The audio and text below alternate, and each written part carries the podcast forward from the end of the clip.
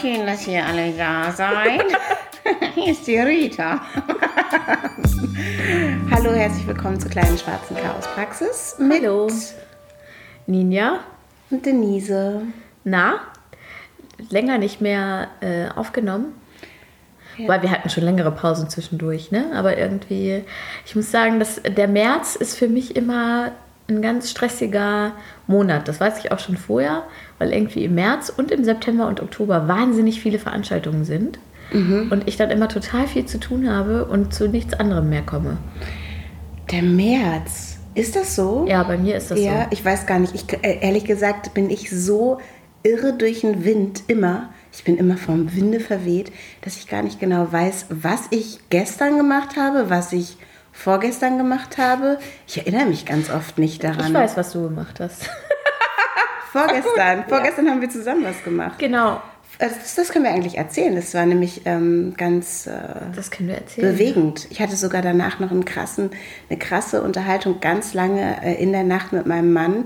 Die, also wir waren erstmal, erstmal von vorn. Wir waren bei äh, Rini Edolodge, Ja, ähm, Autorin von, äh, des Buches Warum ich nicht länger mit Weißen über Hautfarbe spreche. das ist die Übersetzung des Titels, Im, genau. Im Original. Von, von manch, genau, im Original. Why I'm no longer talking to white people About race. About race. Und ähm, da Race und Rasse ähm, ja nicht, das, nicht unbedingt das Gleiche sind und man das nicht so übersetzen kann, ist der deutsche Titel nun äh, so. Und, aber viele sind auch mit diesem Titel nicht ähm, Aber fällt dir was zufrieden. Besseres ein? Ja, ich habe so ein bisschen überlegt und äh, ich habe dann gedacht, gedacht, warum ich nicht länger mit Weißen über Rassismus spreche. Ja. Weil wir bei, bei der Lesung ja auch über Reverse Racism gesprochen wurde und so. Also umgedrehter Rassismus. Äh, aber ich weiß auch nicht, ob es das wirklich trifft. Also es ist, es ist natürlich, es ist einfach schwierig. Aber ja, wir waren bei der Lesung und es war eine sehr gut besuchte, der, der Hörsaal von, von der Uni in Hannover, ähm, einer der großen Hörsäle, war komplett voll mit Menschen, die da alle hin wollten und zuhören wollten. Und es waren nicht nur... Äh, Rini da, sondern ähm, auch äh, Sharon, Sharon, äh, Otto, Ja. äh, eine Autorin, die auch mal den Ingeborg-Bachmann-Preis gewonnen hat, und äh, Mirjam äh, Nünning. Nünning heißt ja Miriam, nee Mirjam, Mirjam Nünning, ähm, Übersetzerin, glaube ich. Übersetzerin ist Genau. sie. Sie hat auch Sharons ähm, Bücher Genau. übersetzt. Und die waren zu dritt da und ähm, äh, ja, Wir werden alle Bücher, also oder, oder die Autorinnen verlinken. Genau. Ähm, dann könnt ihr äh, dann nämlich nachstöbern ähm, und äh, auch in die Bücher von Sharon hineinschauen. Ich glaube, vielleicht haben wir sogar mal eins vorgestellt hier irgendwie in einer älteren Folge. Ähm, das, der Titel ist äh, Die Dinge, die ich denke, äh, Während ich freundlich Höflich lächle. höflich lächle, genau.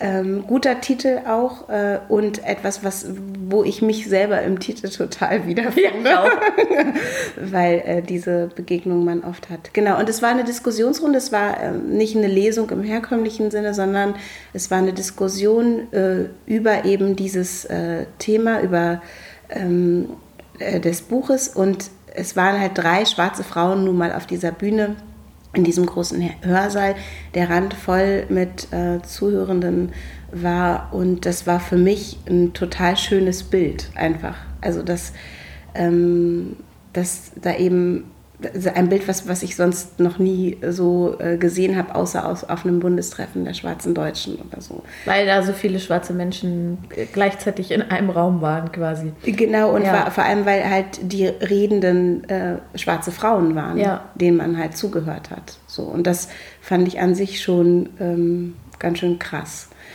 Ich habe am, am Abend natürlich dann auch davon erzählt und ähm, was mir halt so total in Erinnerung blieb, waren diese White Tears Geschichten. Also, dass sich ähm, Leute, wenn man quasi ja, ähm, sich äußert. Also das kennst du ja vielleicht auch irgendwie, wenn man so sagt, ähm, ich werde benachteiligt oder so, dass sie sich irgendwie unangenehm berührt fühlen und es dann dazu führt, dass die Person selber, die jetzt nicht Betroffene ist, auf einmal zur Betroffenen wird oder so. Sich Und zur Betroffenen macht. sich selbst zur Betroffenen macht. Emotional vor allem. Genau. Ja. Und ähm, ich hatte, die, hatte dieses ähm, Gefühl auch schon oft so. Und dann habe ich auf einmal so das Gefühl, so mich zurücknehmen zu müssen oder halt nicht ähm, quasi die andere Person nicht herausfordern zu können in, oder sie schonen zu müssen, obwohl äh, ich ja oder äh, in der Situation bin, in der ich irgendwie was erklären will. Und ich hatte am Abend halt äh, so eine Unterhaltung mit meinem Mann und es gab so, ich war glaube ich auch sehr aufgepeitscht und so. Und es gab halt so einen Moment, wo ich so dachte, ah, warte mal, hab, ähm, haben wir das jetzt hier auch, also zwischen uns? Und ähm, das war, löste sich aber total schön auf. Er hat nämlich dann die ganze Nacht äh, das Hörbuch gehört und mir am nächsten Tag so eine tolle äh, E-Mail geschickt, geschrieben, die ich am liebsten vorlesen würde, darf ich aber, glaube ich, nicht. ähm, die, äh, wo, wo ich wirklich das Gefühl habe, ähm, es gibt eben Menschen, äh, die diese Kraft oder diese, ähm, Kraft ist das falsche Wort, aber die einfach das Verständnis haben, ohne dass sie sich sehr anstrengen müssen dafür, in welcher Situation man ist. Und ähm, das ist irgendwie, finde ich, ein total beruhigendes Moment, weil Miriam zum Beispiel, die Übersetzerin, die da saß, ja gesagt hat, sie kann sich nicht vorstellen, mit einem weißen Mann zu sein, weil die Erfahrungen, die sie hatte, waren irgendwie so, dass sie das ähm, heute nicht mehr könnte, quasi. Und und das finde ich total tragisch. So, weil es geht, glaube ich, auch Rini nicht darum, äh, zu trennen, sondern es geht darum, so Verständnis oder, oder Verständnis ist das falsche Wort, einfach ähm, begreiflich zu machen, wie unsere Situation ist, dass es eben diesen strukturellen Rassismus noch gibt und so. Wir, wir tauchen hier gleich so tief ein. Äh, Im weiteren Verlauf dieses Podcasts geht es um Sex und Witze. ja? Nein, weiß ich noch nicht. Ich fand das, also, ähm, ich fand das ganz spannend, das Gespräch. Und habe auch super viel mitgenommen von allen dreien. Äh, überhaupt fand ich das spannend, auch ähm, mit, mit so einer riesigen Gruppe, einer riesigen diversen Gruppe ähm, da zu sitzen und zuzuhören und ähm, ja, einfach zuzuhören. So. Und äh, das, ich habe das Buch vorher noch nicht gelesen. Ich auch nicht. Übrigens. Das heißt, ich wusste ungefähr, worum es geht. Ich hatte mir tatsächlich vorgestellt, dass die ähm, Autorin, also die Rinny, ein bisschen mehr äh, redet oder vorliest oder ja. so. Das war das Einzige, ich will nicht sagen enttäuschend, aber das war das Einzige, was ich mir anders vorgestellt hatte. Ich habe, also ich, das hatte ich auch. Ich habe mir das auch gewünscht äh, zu hören irgendwie. Also genau, also ein bisschen mehr von ihr, weil sie, halt, also sie ist halt auch mega witzig gewesen, fand ich. Sie so, ist Britin. Super lustig, ja, total trocken, äh, sarkastisch und hat jetzt auch nicht super ausschweifend auf die Fragen geantwortet, was ja auch vollkommen okay ist, weil ich hätte genauso geantwortet mhm. äh, auf diese Fragen. Ähm, und da, und ich hätte mir einfach mehr, noch mehr Inhalt von irgendwie, weiß ich nicht, von dem Buch oder so. Aber was, ich habe keine, An also so, ich fand es trotzdem toll. Ich habe das Buch am Ende gekauft und ich fand das Gespräch toll und ich fand es toll, den zuzuhören. Ähm, und ich fand es äh, fast schon ein bisschen erschütternd, dass ich dann auf dem Rückweg im Bus saß und neben mir saß ein weißes Paar und äh, die haben, waren auch bei der Lesung und haben sich dann darüber unterhalten. Und dann hat sie zu ihm gesagt, ja, das wäre ja alles schön und gut gewesen und so, ähm, aber was ist jetzt mit dieser, mit dieser Colorblindness? Also, äh, ähm, dass, also, dass Leute, Leute, sagen, sie sehen ich sehe keine Farbe. Hautfarbe, mhm. sondern nur Menschen. Ja. Äh, was, warum das jetzt so schlimm wäre, das wurde ja jetzt nicht nochmal erklärt. Das hätte sie ein bisschen schade gefunden, weil eigentlich findet sie das eine gute Einstellung. dann saß ich da im Bus und ich war, das war jetzt, jetzt Verzweiflungslachen, ne? Yeah. Ich war einfach verzweifelt, weil ich dachte, du hast jetzt gerade anderthalb Stunden da gesessen und die Chance gehabt zu lernen und zuzuhören. Und das ist alles, was du mitgenommen hast, dass du dich jetzt beschwerst was ja auch schon wieder ein bisschen White Tears mäßig war, dass dir nicht nochmal jeder Punkt deutlich erklärt wurde und offensichtlich hat sie auch nicht verstanden, warum. Also für mich war das klar, warum das schwierig ist. Für mich war das vorher schon klar. Aber für mich war das klar, warum das, warum das ein schwieriger Punkt ist. Und er hat dann, da musste ich dann leider aussteigen, er hat dann gesagt, naja, weil wenn du das sagst, dann negierst du ja und ich hoffe, er hat es dann auch so entsprechend ja. erklärt. In dem Moment bin ich ausgestiegen. Also hat er ihr dann offensichtlich erklärt, dass man ähm, die Diskriminierung, die Leute erfahren, die eben äh, nicht weiß sind, ähm, dadurch negiert. Ne? Aber, aber das, fand, das fand ich irgendwie erschütternd, weil ich so dachte, oh Mann, ey. Ich find's so, aber ich finde es auch auf der anderen Seite total gut, weil wenn da zwei weiße Leute in einem Bus sitzen und sich darüber unterhalten. Immerhin, ja. Das ist halt ein, ein Riesenschritt einfach. Ja. Ne? Und ich glaube übrigens, dass Rini, ich habe da nachher noch mit ihr kurz gesprochen, dass die ähm, ne, dass die das, was sie auch wirklich auch vorher und was auch in dem Buch steht, dass sie eigentlich wirklich keinen Bock mehr hat, darüber ja. zu sprechen. Also ich glaube, sie hat wirklich, und dieses Buch entstand ja aus einem Blogpost, sie hat wirklich keinen Bock mehr, die Sachen zu erklären. Und ich glaube, die ist total erschöpft und das hat sie auch gesagt, sie ist voll müde. Und ähm, ich kann diese Erschöpfung total nachvollziehen. Und sie hat sich ja damit, dass dieses Buch irgendwie ähm, da ist und sie auch auf Lesereise geht und so, und zwar nicht nur, äh, ich weiß, also sie hat ja total viele Termine sie muss andauernd jetzt äh, mit weißen Leuten, das, äh, das musste ja sie, das kam auch in dem Gespräch, genau. weil sie musste es auch, um das Buch zu publizieren, natürlich mit weißen Leuten darüber sprechen und sie muss es jetzt auch. Also das, was im Blogpost so kam, ich habe da keinen Bock mehr drauf, das ist sozusagen das, was jetzt ihr Schicksal 90, ist. 90 Prozent ihrer Zeit ausmacht. Genau, und sie ist total oh erschöpft oh davon und ähm, ich glaube auch, dass diese, äh, diese, dieses Konzept, dass halt sich die drei da hinsetzen, quasi stellvertretend für viele andere schwarze Menschen in Europa oder, ähm, also wir beziehen es jetzt mal auf Europa, obwohl ja auch Amerika angesprochen war. Äh, Rini ist ähm, Britin und ähm, es ging ja jetzt auch vor allem um Deutschland, dass die da sozusagen ähm, ihre Erfahrungen teilen und ihr sozusagen die Aufgabe so ein bisschen, das war aber, kam ja schon ja auch durch Abnehmen, die Stimme zu sein oder der Guru zu sein, der äh, die quasi das alles ähm, tragen muss. Sozusagen. Ich glaube, das hat, ähm, das hat auch nochmal, also dadurch wurden natürlich auch die verschiedenen ähm, Meinungen in Deutschland, Großbritannien, auch die Gemeinsamkeiten, USA, Miriam hat auch ein bisschen aus den USA berichtet, äh, deutlich. Und ich glaube, das hat auch so ein bisschen abgefedert, äh, dass jetzt irgendwie Diskussionen mit, mit dem Publikum, ähm, vor allem mit Weißen aus dem Publikum, äh, irgendwie anfangen, wenn sie da jetzt alleine gesessen hätte oder so, weißt ja, du? Ja, es wären auf jeden Fall. Ich habe übrigens gedacht, dass sie es nochmal aufmachen für Zwischenfragen, aber das haben sie gar nicht gemacht. Also nee, es fand war, ich gut. Ja, ja, genau. Ich war auch froh darüber. Ich habe gedacht, es kommt jetzt bestimmt und eigentlich hätte es kommt immer. Es ist gar immer. kein Bock. Es ist egal drauf. welches Thema ähm, wenn es diese, diese schwierigen Themen sind, feministische Themen, rassistische Themen, antirassistische Themen, ähm, Inklusion und so weiter, gibt es immer diese eine Person im Publikum, meistens ein Typ, die, meistens ein weißer Typ, mhm. der sich als erstes meldet und irgendwas sagt, was die letzten 90 Minuten kaputt macht. Immer. Ja, es ist eigentlich eine gute Idee gewesen, das zuzulassen. Ja. genau. Also ähm, ich, es gab einen Moment, da ich weiß gar nicht genau, was sie sagte, ähm, wo die Miriam erzählte von ihrer persönlichen Geschichte ähm, und ihrem Kampf. So ist, ich habe mich, so, hab mich so oft so wiedererkannt. Ne? Es hat mich halt so total berührt, wie sie irgendwie sagt, sie ist in der Eisdiele. Das habe ich ja hier auch auf Vollemer Straße gemacht und gesagt, ich möchte nicht mehr, dass das Eis Eis Endpunkt heißt, sondern ähm, nennt es doch Eis mit Schokoüberzug. Aber Eis mit Schokoüberzug ist ganz schön lang.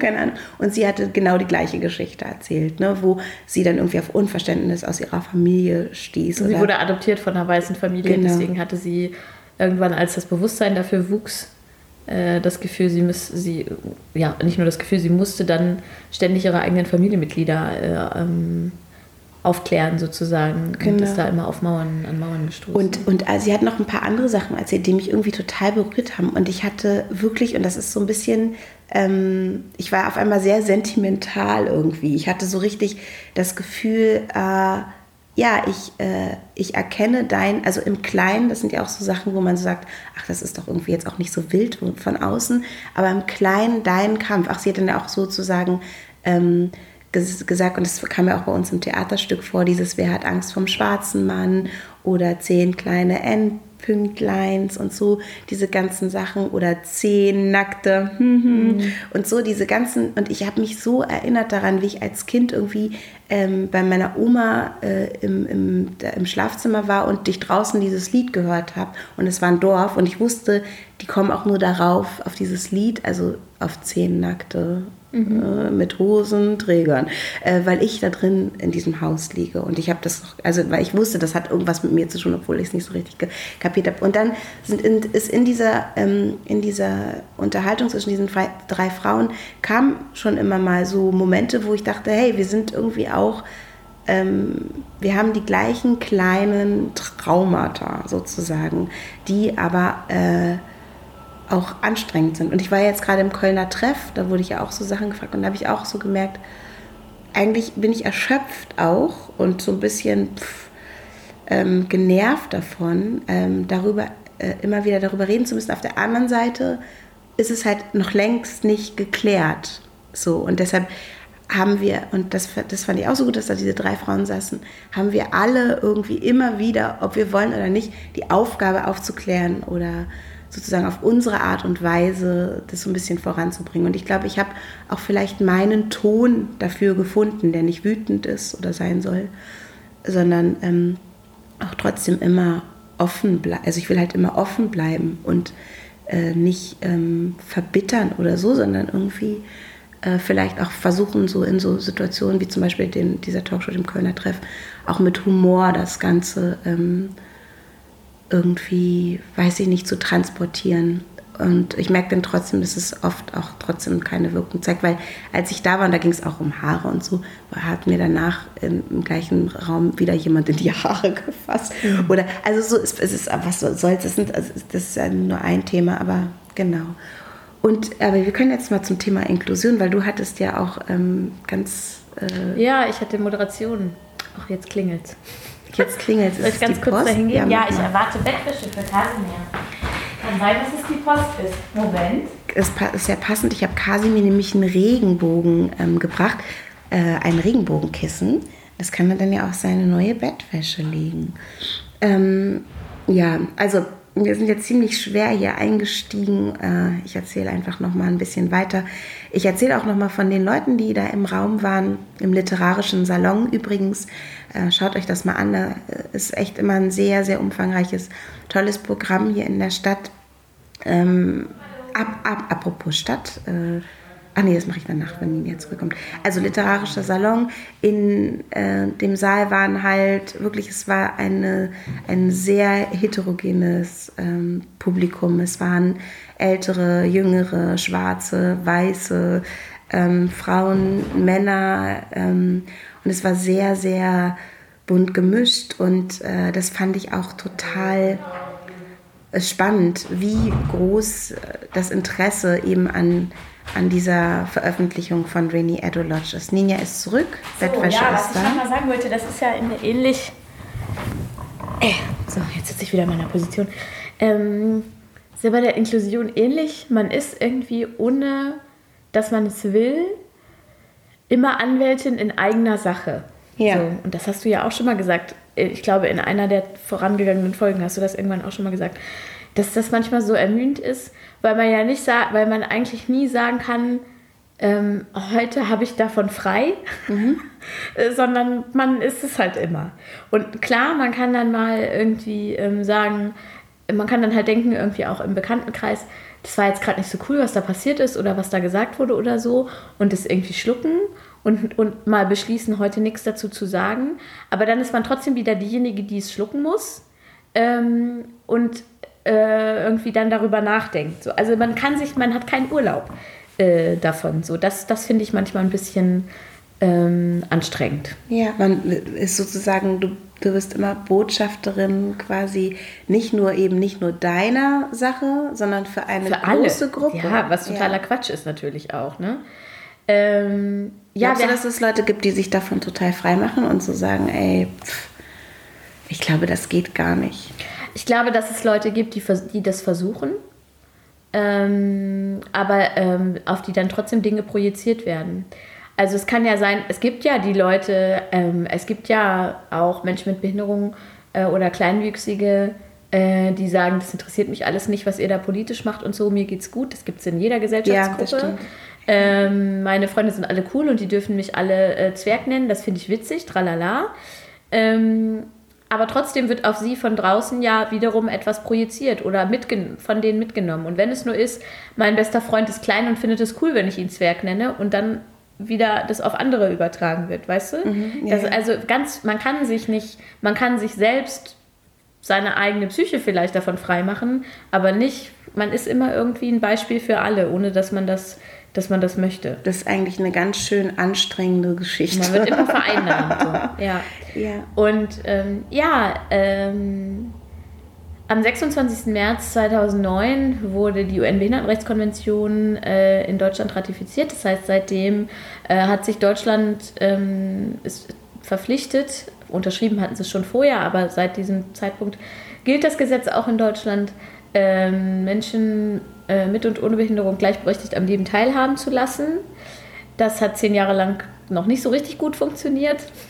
Äh, jetzt hatten wir Jubiläum und ich habe gestern den Festakt in Berlin vom Bundesministerium für Arbeit und Soziales moderiert.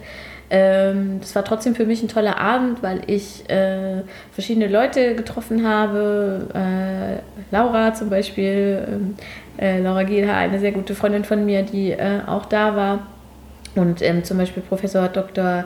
Theresia Degner, die äh, an dieser UN-Behindertenrechtskonvention damals mitgearbeitet hat und eine Koryphäe ist, was so die Behindertenrechtsbewegung angeht und so.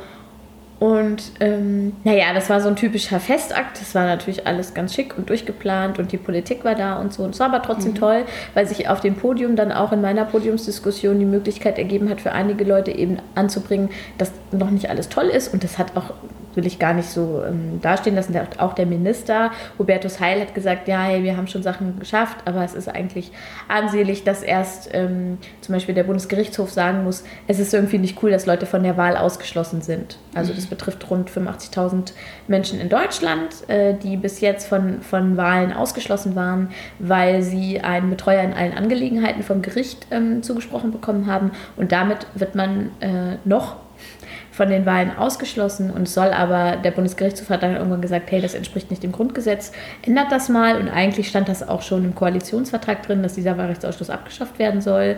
Und dann braucht es aber erst diesen Hinweis vom Bundesgerichtshof, dass da jetzt wirklich was auf den Weg gebracht wird und nächste oder übernächste Woche ähm, wird darüber äh, im Parlament diskutiert und dann wird es dann halt weg abgeschafft, sodass die ähm, diese, ganze, diese ganzen Leute schon bei der Europawahl wählen können.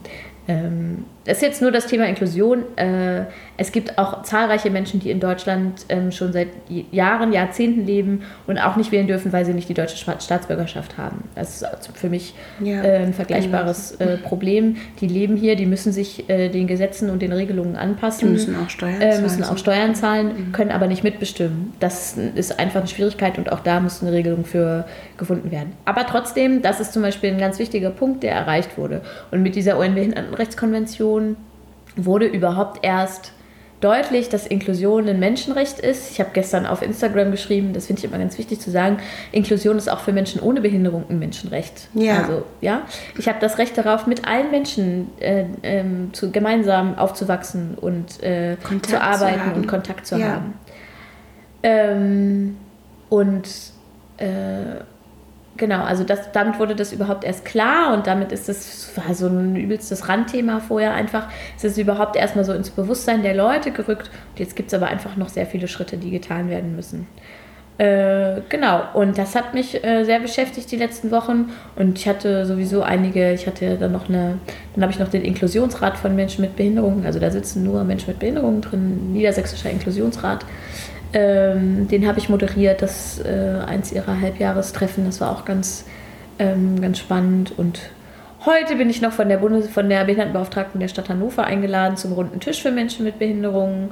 So viel dazu, äh, wie du deine Botschafterinnenrolle ausfüllst. Äh, genau, da werde ich ein bisschen was über die Kulturhauptstadt erzählen und so. Und ich mache das alles immer gerne und ich muss aber auch echt sagen, ich bin super froh, ähm, wenn ich jetzt, das war gestern so die letzte große Veranstaltung, ich habe heute noch so einen kleinen Dreh, aber das sind alles um, kleine Sachen. Und dann ist erstmal, wird es erstmal weniger und dann wird auch, kommt auch erstmal Urlaub und so. Und dann bin ich echt auch mal froh, wenn ich einfach auch wenn es mich persönlich natürlich alltäglich irgendwie betrifft, aber von diesem großen Thema mal eine kurze Pause, Atempause äh, haben kann, weil es halt trotzdem natürlich immer anstrengend ist, ja. irgendwie sich damit zu beschäftigen. Ich finde es voll gut, dass du gerade gesagt hast, dass, ähm, dass also alle ein Recht auf Inklusion haben. Ja. Ne? Auch ähm, also eben jede und jeder, aber äh, ich, es gab so einen Artikel in der Zeit gerade, ähm, da ging es um inklusive Schulen und ähm, da kam so ein bisschen durch, dass sich viele Eltern für ihre Kinder eben wünschen,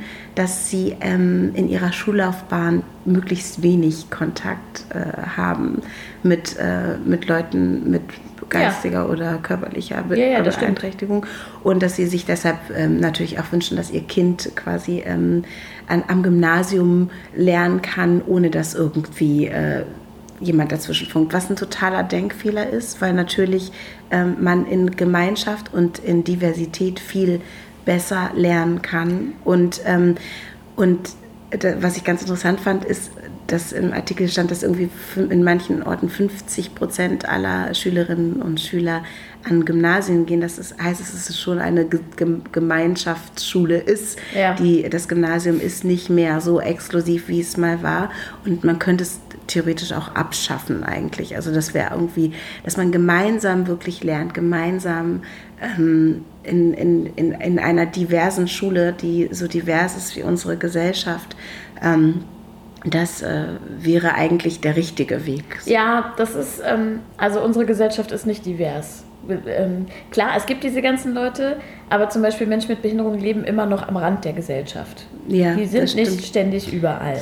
Das ist ja das Problem. Ne? Das ist, so. Ich meine, wie sie, deswegen, wie sie eigentlich, also mit den Menschen, die da sind. Ne? Genau. Ne? Also, also ich meine, die, die, Gesellschaft schließt sie dennoch aus. Also ich weiß, sie ist nicht eingeschlossen. Ne? Genau. Ich meine, mit den Aber, Menschen, die da sind. Die und das Problem ist natürlich, dass auch diese Eltern, äh, mit denen dann gesprochen wird, keine Erfahrung mit Menschen mit Behinderung haben, weil sie auch nicht das Glück hatten, in inklusiven Schulen oder divers aufzuwachsen. Und deswegen haben sie Angst. Und sie haben, sie wollen natürlich das Beste für ihr Kind, das kann ich total nachvollziehen, das will ich auch, das willst du auch. Und dann will man eigentlich nicht, dass dieses Kind jetzt, weil man sein Kind immer für das schlauste und beste und klügste und sportlichste Kind hält. Nein, aber ne, wenn man irgendwie mhm. mal denkt, okay, ja, der ist total super so. Und man hat Angst, dass es ausgebremst Angst, dass es ausgebremst oder mhm. aufgehalten wird oder das andere zuvorkommen oder wie auch immer. Und was ist so ein großer ähm, Irrglaube? Also diese genau. Angst ist und für mich ist immer ganz wichtig dazu zu sagen, dass Inklusion eben nicht nur Schule ist, sondern Inklusion ist halt alles. Und ganz oft, wenn wir in der Gesellschaft über Inklusion sprechen, dann geht es immer nur um Schule. Und für mich fängt das schon im Kindergarten an. Und ähm, auch so allein, dass wir diese Begrifflichkeiten noch brauchen, ein, ein inklusiver Kindergarten, eine inklusive Schule. Ich habe das auch in so einem Radiointerview vor zwei Tagen gesagt. Mein Wunsch für die Zukunft wäre, dass dieser Begriff irgendwann unnötig ist, ja. weil alle Schulen inklusiv sind. So. Ja. Und ähm, es gab eine ganz, Ups. oh, Entschuldigung, es gab eine ganz tolle, vor einiger Zeit, ich weiß nicht, ob sie noch in der Mediathek zu finden ist, vielleicht auf YouTube, auf der ARD eine Dokumentation, die hieß Das Märchen von der Inklusion. Mhm. Und ähm, die hat so eine Bestandsaufnahme gemacht, zehn Jahre nach der UNBRK. Und ähm, das wurde auch gestern auf der Bühne gesagt von einem ehemaligen Beauftragten der Bundesregierung für die Belange von Menschen mit Behinderung von Hubert Hüppe, äh, der gesagt hat, ähm, wir haben bei den Schulen vor allem äh, ein Rollback es gab noch nie so viele Förderschulen, es gab noch nie so viel Segregation, es gab noch nie so wenig Inklusion in den Schulen. Also wir sind da zurückgegangen, ähm, weil äh, vor allem in, und er kommt, ist ein, kommt aus der CDU, vor allem in den ähm, schwarz- oder schwarz-gelb regierten Bundesländern äh, die Inklusion eine Pause in Häkchen machen soll ähm, und so weiter. Und in dieser Dokumentation wird der schöne Satz gesagt, auf ein Schulsystem, das auf Separation ausgelegt ist, kann man keine Inklusion drüber stülpen. Das geht nicht. Ja. Das heißt, wir müssen von Grund auf das Schulsystem ändern. Das ist natürlich ein, das, das, ne, das ist natürlich ein riesen, ein riesen Ding. Und auch. Ähm, aber das wissen wir ja eh. das wissen wir, aber es passiert müssen. natürlich nicht. Natürlich kann ich nicht, so wie es jetzt also man kann sich auch an Beispielen orientieren, zum Beispiel in Kanada oder in Italien. Da läuft das alles komplett anders. Da läuft das aber auch schon komplett anders seit den 80er Jahren, weil sich da die Pädagogik und das, das Denken über in Italien, das will ich gar nicht wissen. Das Denken über Pädagogik ähm, komplett geändert hat. Aber in Italien? Ja, das ist total. Die sind da viel inklusiver als in Deutschland, okay, weil es da einen ganz ich, großen. Also bei den, den Italienern traue ich gerade gar nicht irgendwie, was die politische Situation. Okay, ja, aber ich meine jetzt das, deswegen wie gesagt seit den 80ern. Ne? Ja. Ich weiß nicht, wie sich da jetzt aktuell, ich ob glaub, da auch Finnland was und aufgehalten Schweden wird. sind natürlich gute Beispiele. Nein, Finnland zum Beispiel ist immer, also ich weiß nicht, wie Finnland in der Inklusion dabei ist, aber Finnland ist sehr oft ähm, äh, bei diesen ganzen, also man muss sich diese Studien und die, wie heißt das, dieses, äh, wo die immer ganz vorne sind, Diese Pisa-Geschichte, Genau. die auf die das muss man sich halt ganz, ganz, genau, das muss man sich ganz genau angucken, weil das sagt zum Beispiel auch der Lehrer, den ich hier zu Hause habe. Die machen halt fast nur frontal, also haben jahrelang fast nur Frontalunterricht gemacht und sind damit halt ganz nach oben an die PISA-Studie gekommen, weil die Kinder einfach gut auswendig, gelernt haben, da- auswendig zu Ja, lernen. da, das ist, glaube ich, das ist zum Beispiel in, in, ähm, in China und so auch. Genau. So, so, so. Und das Aber ändert glaube, sich aber. Fin- In, Finnland, es ändert sich seit den 90ern ganz, ganz viel. Und, äh, und Schweden ist auch immer so ein, äh, so ein schönes Beispiel ähm, dafür. Aber ich kenne mich nicht mit jedem Schulsystem Ich- in den Ländern Also aus. ich glaube, das ist aber ein total spannendes Thema. Vielleicht sollten wir da auch noch mal kurz, ähm, also dann irgendwie in der nächsten Folge noch mal Ja. eintauchen und uns noch mal besser informieren, wie das heute aussieht. Ähm, genau, Finnland war ja auch Pisa-mäßig so weit vorn und, und Pisa ist mir äh, total schnuppe. Ja, ja. Aber ich glaube, dass ähm, in vielen äh, n- äh, nördlichen europäischen Ländern ähm, relativ offen äh, die Schule gestaltet wird, ähm, anders als hier. Ich glaube halt auch, dass wenn man so ähm, Inklusion in die Schule, wenn wir jetzt da bleiben, ganz kurz bringen will, dann muss man eben wirklich richtig viel verändern und dann braucht natürlich auch Personal und kann ja, nicht man braucht Geld. Das ist das Problem. Genau, und das ist ja auch das, was Mal- sozusagen genau. jetzt ähm, äh, am 26. irgendwie ja auch so ein bisschen so ein Siegel bekommen hat, dass es jetzt Geld geben muss. Ne? Für- Ja, es muss Geld geben. Es muss Geld geben für die Schulen, aber es muss auch ein System komplett umgebaut werden. Ich kann Lehrerinnen und Lehrern, die diese Ausbildung, die sie jetzt gerade bekommen, bekommen haben, nicht die Verantwortung mitgeben, jetzt plötzlich Inklusion zu machen, was auch immer das äh, dann bedeuten mag.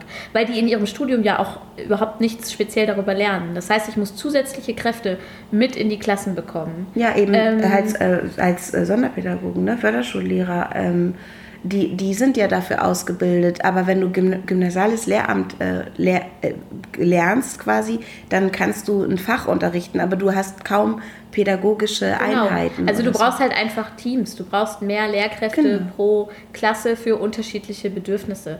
Du musst die, den, den Unterricht komplett anders äh, äh, gestalten. Aber es ist möglich. Also man sieht an anderen Beispielen ähm, und auch, äh, dass, das, dass das durchaus möglich ist, wenn man genug Lehrkräfte, Lehrer und ähm, Willen da hat. Und ich höre ganz oft so in so Diskussionen, auch in politischen Diskussionen, ja, das ist alles, das ist alles so schön und dieses Märchen von der Inklusion, tralala, und aber die Leute müssen sich auch darauf einlassen wollen. Und dann, da schwillt mir halt Wie echt. drauf einlassen Naja, die Lehrer müssen sich darauf einlassen wollen, weil wenn sie natürlich, wenn du das System so hast, wie es jetzt ist, und da kommt irgendjemand von oben und sagt so, wir müssen jetzt diese Inklusion machen. Und wir haben jetzt hier zwei Kinder, die sind, äh, die haben die und die äh, Schwierigkeiten und die kommen jetzt hier mit in deine Klasse und da, das, die Und dann sollen jetzt mit beschult tschüss, viel werden. Viel Spaß Spaß. dabei. Genau. Dann ist klar, dass die Lehrkräfte total frustriert sind, weil die haben ja eh schon genug zu tun. Jetzt müssen sie das auch noch machen. Ja. Ähm, in einem System, was sich sonst überhaupt nicht verändert. Dann sind sie frustriert und sagen, das mit der Inklusion funktioniert nicht, wir müssen die Förderschulen behalten, ähm, das, das geht nur so.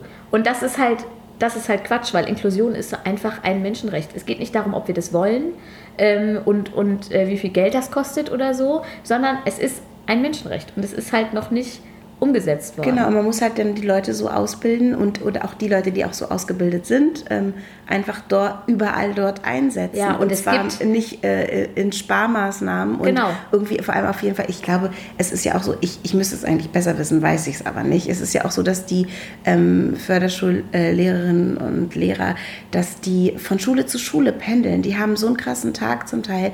Die haben dann irgendwie zwei Stunden in der Schule in keine Ahnung, Buxtehude und dann nochmal zwei äh, Stunden in der Schule ähm, am anderen Ende irgendwie Deutschlands, also mal ganz übertrieben. Aber die äh, sind eigentlich die meiste Zeit damit äh, beschäftigt, hin und her zu fahren, weil sie Ja. einfach nicht fest dann an einer Schule sind. Weil, Also also, man braucht eigentlich Lehrerinnen, Lehrer und Pädagoginnen Teams. Ne? Ja, vor allen Dingen muss man ähm, zum Beispiel auch die Schulassistenz mal gesetzlich regeln. Es gibt ja sogenannte Schulassistenten, die dann mit den Kindern mit Behinderung mit in die Schule gehen und Ja, unterstützen, das ist- wenn sie genehmigt werden. Erster Punkt. Zweiter Punkt ist, die Ausbildung dafür Gibt es nicht. Es gibt keine gesetzliche Grundlage für die Schulassistenz. Das ist überhaupt nicht geregelt. Jeder macht das irgendwie individuell.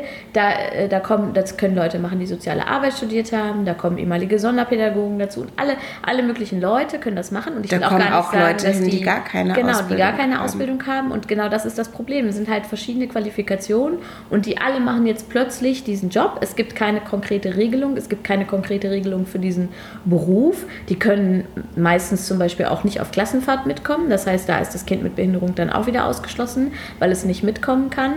Ja, außerdem und ist es, ja. sie übernehmen ganz oft, oder es wird ihnen ganz oft von den Lehrkräften ähm, so eine Mitverantwortung ähm, aufgemacht, also auch eine erzieherische und so weiter, eine pädagogische, die sie gar nicht haben. Sie kommen ja eigentlich nur mit in die Schule, um das Kind bei den Dingen, die, die es nicht machen kann, körperlich oder geistig, zu unterstützen. Und auf einmal sind sie in dieser Klasse möglicherweise auch noch für andere Leute mit zuständig, werden da äh, mit in die Verantwortung genommen und so. Und das ist aber gar nicht deren Aufgabe. Das ist ein ganz, ganz, das ist ein ganz schwieriger Punkt. und da, das steht auch gerade in dem, es gibt ähm, jedes Jahr oder alle zwei Jahre gibt es äh, einen Inklusionspakt, der neu geschrieben wird für Niedersachsen. Der aktuell ist gerade erschienen für 2019.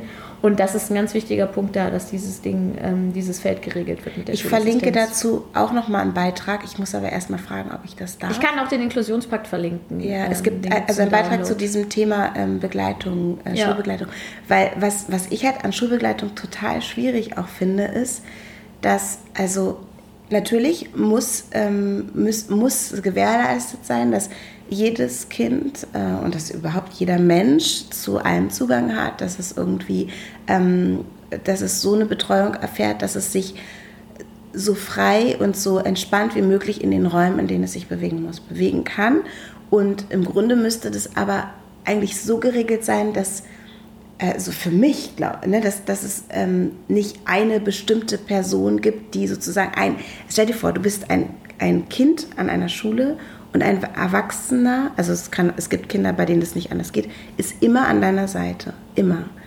Du, das führt dazu, dass du ähm, nicht richtig Teil der Kindergruppe sein kannst. So, ne? Das ist halt wirklich ähm, schwierig. Deshalb, Genau. deshalb muss, müsste es eigentlich so sein, dass, ähm, sich, äh, dass sich die Kinder in dem Raum ähm, bewegen können und dass sie jederzeit Unterstützung bekommen können, aber auch ohne diese Erwachsenen sein dürfen. Ninja will Ja, unbedingt ja, was da gibt es einen Vorschlag für. Äh, das sogenannte Pooling. Dass also an einer Schule oder in Klassenräumen einfach verschiedene Leute da sind, die diese Assistenzausbildung, wenn es sie dann Genau. irgendwann mal geben wird, als extra Ausbildung oder was auch immer, ähm, gemacht haben, da sind und äh, dann kommen können, wenn das Kind akut Hilfe braucht. Ja. Wenn es zum Beispiel ist, dass ein Kind Schwierigkeiten mit den Armen hat und nur die Jacke anziehen will oder schreiben will oder sonst irgendwas. Und dann entfernt sich diese Person auch wieder. Und es ist auch nicht immer die gleiche, weil sonst hat man nämlich auch so diese, dann passiert nämlich auch das nicht mit dieser in Verantwortung nehmen für ein Kind. Ja, Sondern genau, es sind genau. unterschiedliche, die für unterschiedliche Kinder einspringen, wenn man sie gerade braucht. Dafür bräuchte man aber erstmal die Leute. Genau, aber diese Schwierigkeit wird auch gesehen, die gibt es. Ja. Und es gibt Vorschläge dafür, aber es ist eben einfach nichts gesetzlich geregelt. Weißt, was halt irgendwie immer so, so ein Ding ist, ist, dass die Leute denken, also auch Leute, die, ähm, die diese Gelder nicht locker machen müssen, nämlich Leute aus der Bevölkerung, denken, oh, da muss man so viel Geld ausgeben dafür. Ähm, das sind aber Gelder, die sehr gut investiert sind, weil man bekommt dafür etwas zurück, man bekommt dafür Ja, vor allen Dingen für wie viel Scheiße geben wir denn Geld ja, aus? ja, aber das Also ist ja, das ist ja, Menschen. genau, das ist aber, sind, ja- sind ja immer so Argumente auch Ja. aus der Politik, ne? Das Geld ist nicht da. Aber ich glaube, dass sich das zehntausendfach äh, auszahlt und zurückzahlt, weil wir einfach ein, eine große Veränderung haben werden, in dem, welche Kompetenzen eben all diese Kinder, auch die Kinder ohne Behinderung, ähm, mitbekommen irgendwie und dann natürlich äh, wieder auch zurückgeben können in, in das System. So. Und ähm, davon mal abzahlen, äh, ganz viele Menschen mit Behinderungen zumindest dann später äh, für diese Dinge ja auch automatisch mit, weil auch das ist ja gesetzlich geregelt, äh, dass die nichts, also nur sehr wenig, inzwischen mehr seit dem Bundesteilhabegesetz ansparen dürfen, wenn sie selber Dienste vom Staat quasi in Anspruch nehmen, zum Beispiel eine 24-Stunden-Betreuung brauchen oder so, was dann der Staat bezahlt, ähm, dann dürfen sie nicht so viel ansparen, sondern müssen alles, was sie mehr verdienen, abgeben. Dürfen kein Privateigentum haben und so weiter. Weil der Staat sagt, ja, wir geben für dich so viel Geld aus, deswegen darfst du das nicht, wenn du es dir leisten könntest, müsstest du es selber bezahlen, deswegen darfst du nicht so viel Anzahl ansparen, dann musst du uns das wiedergeben. Das ist ein ganz großes Problem, weil viele Menschen mit Behinderungen sich dann auch keine Rente ähm, ansparen können und so. Ne? Also da gibt es so viele Sachen. Es, und dann, es geht ja nicht nur, dann ist in der Schule und wer, ähm, es gibt zum Beispiel auch Studien, dass die Kinder, die inklusiv beschult wurden, ähm, später viel größere Chancen haben, auch auf dem ersten Arbeitsmarkt Fuß zu fassen, weil sie schon viel mehr gewohnt sind, in solchen Umgebungen sich zu bewegen, ganz natürlich. Mhm. Ähm, und bei Kindern, die auf Sonder- oder Förder Sonderschulen gibt es ja eigentlich Förderschulen, Förderschulen waren, ja. ähm, äh, das nicht der Fall ist. Die rutschen dann in die Werkstatt und weniger als ein Prozent der Leute, in die, in die in der Werkstatt sind, kommen irgendwann mal, das sollen ja eigentlich nur berufsvorbereitende Maßnahmen sein für den ersten Arbeitsmarkt. Weniger als ein Prozent kommen da tatsächlich hin. Ja, ich habe auch einen Freund, und der immer noch in dieser alle Werkstatt Leute in arbeitet. die äh, und in ganz vielen Werkstätten wird nicht mal der Mindestlohn bezahlt. Die Leute verdienen da total wenig. Also es ist von, von klein auf bis, bis man alt wird ein grundsätzliches Problem. Aber ich, ich habe kürzlich ähm, bei einem Geburtstag äh, stand ich, ich hoffe, ich darf es erzählen, mit ein paar Freundinnen in der Küche und wir haben halt über ähm, sexuelle Selbstbestimmung und so gesprochen. Und eine Freundin erzählte mir, dass ähm, äh, ihre Freundin eine mittlerweile erwachsene Tochter hat, die in der Wohngruppe lebt mhm. und die natürlich auch ähm, sexuelle Kontakte hat. Also sie ist geistig behindert. Und äh, ich weiß nicht, ob es stimmt, aber dass die halt die Frauen Monatsspritzen bekommen. Also ja. zwangsverhütet ja, das werden. Ja. Das finde ich auch total krass ja. in Deutschland. Ja. So, also das ist ja irgendwie, also dass dies automatisch, ohne dass das besprochen wird, ähm, ja. diese Spritzen bekommen. Weil man davon ausgeht, dass ähm, die will kein Kind, die kann sich eh nicht um ein Kind kümmern, sie versteht es nicht, wenn man würde es nicht verstehen, wenn man mit ihr und so weiter. Aber das ist natürlich ein total übergriffiges ähm, Verhalten, gewaltvolles Verhalten, fast schon, würde ich sagen. Aber das gibt es, na klar. Jetzt sind wir hier extra, weil bei dir die Baustelle ist. Jetzt ist hier so ein Kran vorgefahren und macht die ganze Zeit Geräusche. Ja, ja das gibt es tatsächlich. Ich würde gerne mal von euch Hörerinnen und Hörern, apropos Geräusche, hören, ob ihr euch eine verbesserte Tonqualität wünscht. Ich will nicht ins Studio gehen, Denise. Nee, aber ich kann doch irgendwie trotzdem vielleicht irgendwas. Also könnt ihr uns. Hallo? Hört ihr uns? Hallo, könnt ihr uns gut hören? Das könntet ihr mal sagen. Und ich wünsche mir von einer bestimmten Person, ich sage dir das gleich auch nochmal äh, privat, die du das hörst, eine Sprachnachricht zu dem Thema, was wir jetzt gerade besprochen haben. Ja. Weil ich, es gibt da jemanden, der die Expertin sein könnte. Zu, zu Sexualität oder äh, Inklusion? Genau, mein, mein, mein, mein Sexfreund, mein sexy Freund, ja, genau. Nee, zu, zu dem Thema ähm, Inklusion und vor allem dieses Schulbegleitungsding. Ja. So. Genau. Das ist was ganz ja. Interessantes. Naja, jetzt kann ich ein Buch schreiben, warum ich nicht länger mit Leuten über Inklusion sprechen möchte. Ja, mach mal.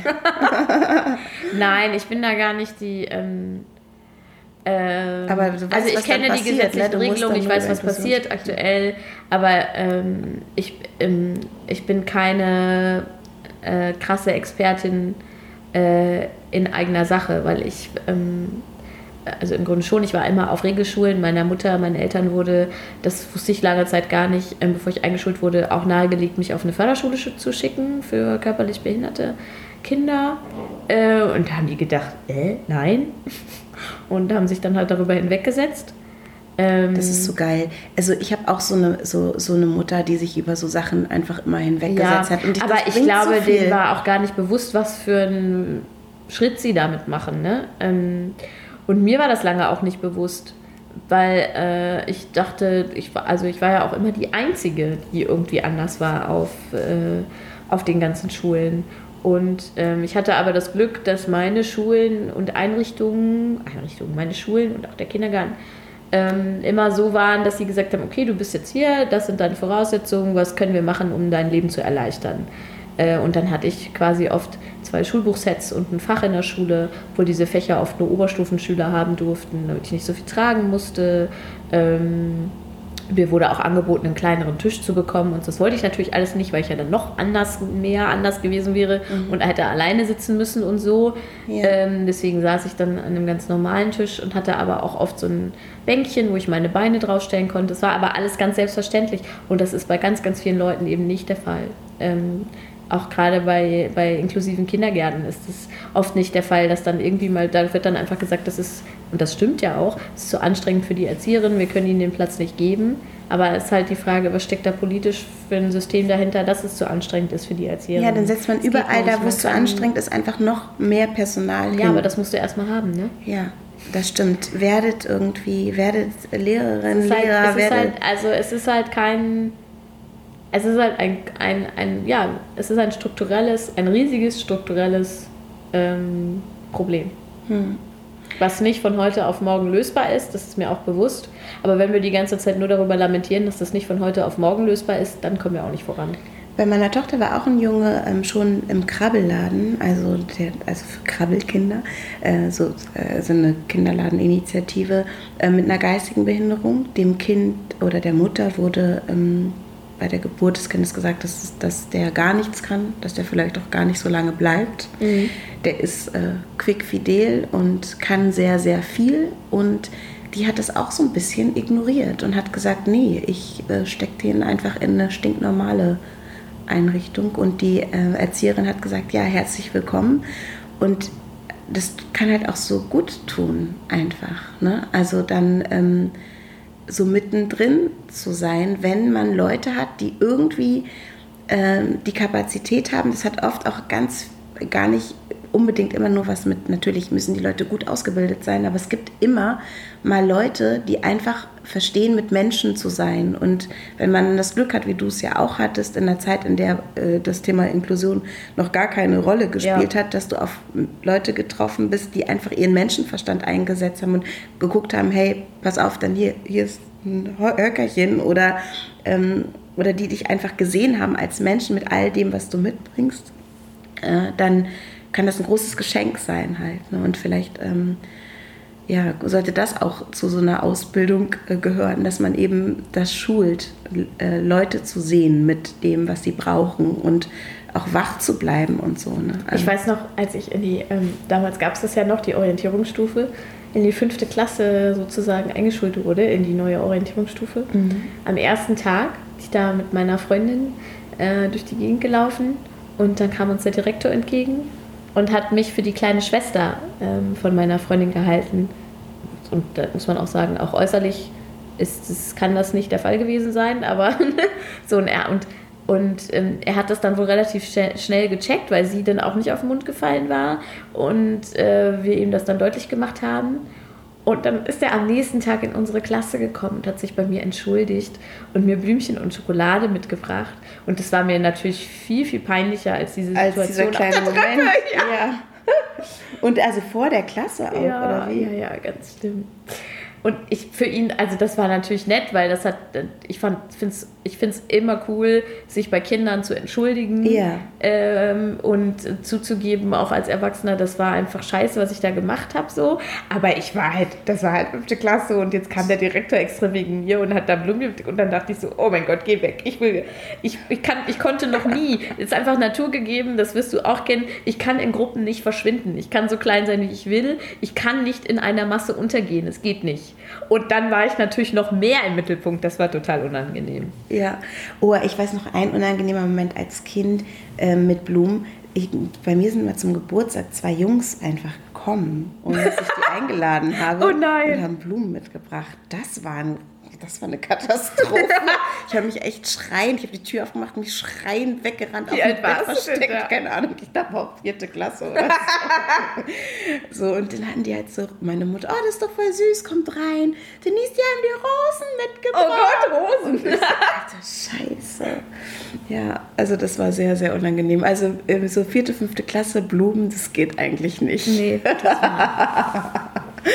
äh, sehr, sehr peinlich. Ja, jetzt ging es um. Ähm, wir sind schwarz und behindert. äh, ja, und äh, ich glaube, wir sagen mal Tschüss, ne? Mir, mir raucht der Schädel. Oder? Ja, mir es ist schon wieder, es ist schon, Voll die anstrengende es ist jetzt Folge. Schluss mit Inklusion. Ich will zwei Wochen lang nicht mehr darüber reden. Ja, mir ist egal. Ich brauche ey. eine Pause von der Inklusion. Nein, um Gottes Willen. Pause, äh, Pause können wir nie machen. Ähm, davon, was sind eure Gedanken? Im Anschluss hört ihr wahrscheinlich eine Sprachnachricht. Und ich möchte keine einzige, wirklich, ich meine es ganz ernst, keine einzige Sprachnachricht hören, die mir erzählt, wir müssen erstmal die Barrieren in den Köpfen äh, wegkriegen und so. Weil da kriege ich echt. erstmal die Barrieren in den Köpfen wegkriegen. Genau. Tschüss.